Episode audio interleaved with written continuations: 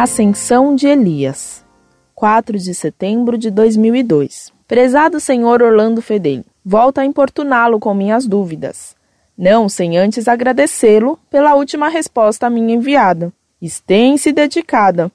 Diga-se de passagem sobre algumas passagens da Bíblia. O que mais vem me intrigando, no momento, é a tão famosa subida de Elias, ainda vivo, aos céus, segundo Reis 2.1, 15.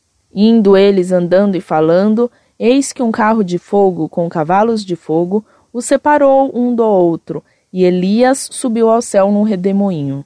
Parece-me que um leitor do seu site já havia questionado esse tema, envolto a explicações sobre a ressurreição, mas não percebi uma resposta específica a este assunto.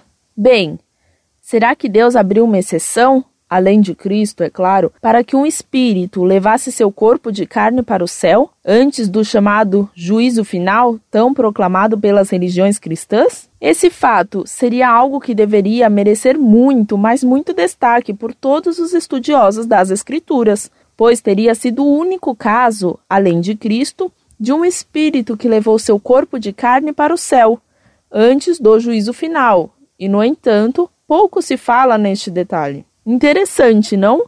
Além disso, na transfiguração de Jesus, fica claro a aparição do espírito de Elias. Seis dias depois, Jesus tomou consigo a Pedro, Tiago e seu irmão João e os levou a um lugar à parte, sobre um alto monte.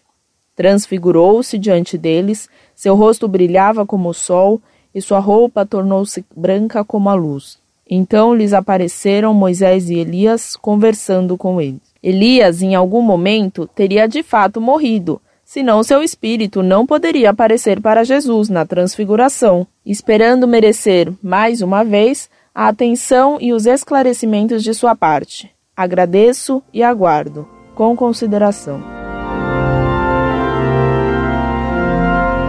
Muito prezada, salve Maria. Elias não morreu, mas foi arrebatado por Deus. Como ele não morreu, ele não foi levado propriamente ao céu. Na Sagrada Escritura, no Gênesis, se fala de Enoque de modo misterioso, dizendo que Deus o levou, contrastando com a expressão usada com os demais nove patriarcas, dos quais se diz repetidamente e morreu. Gênesis capítulo 5. Alguns afirmam que Enoque e Elias serão as duas testemunhas fiéis que virão combater o anticristo e que serão mortas por ele. Apocalipse capítulo 11, versículos de 1 a 7. Para que lugar Deus levou Elias e Enoque, não se pode saber.